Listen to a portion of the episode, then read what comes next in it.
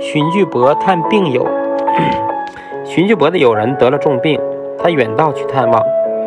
适逢胡人进攻的地方，有人对巨伯说：“我不久就要死了，你赶快离开这里，免遭连累。”巨伯说：“我远道来探望你，你让我离开，抛下你一个人，这种毁坏情谊而求得保全性命的行为，难道是我荀巨伯做得出的吗？”不久，胡人闯进家来，对徐巨伯说：“我们大军到这里，整个城里的人几乎都逃光了。你是什么汉子，敢一个人留在这里？”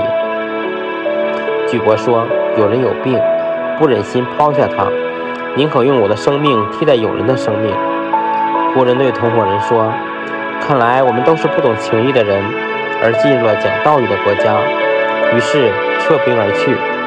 因此，全城的人都保住了。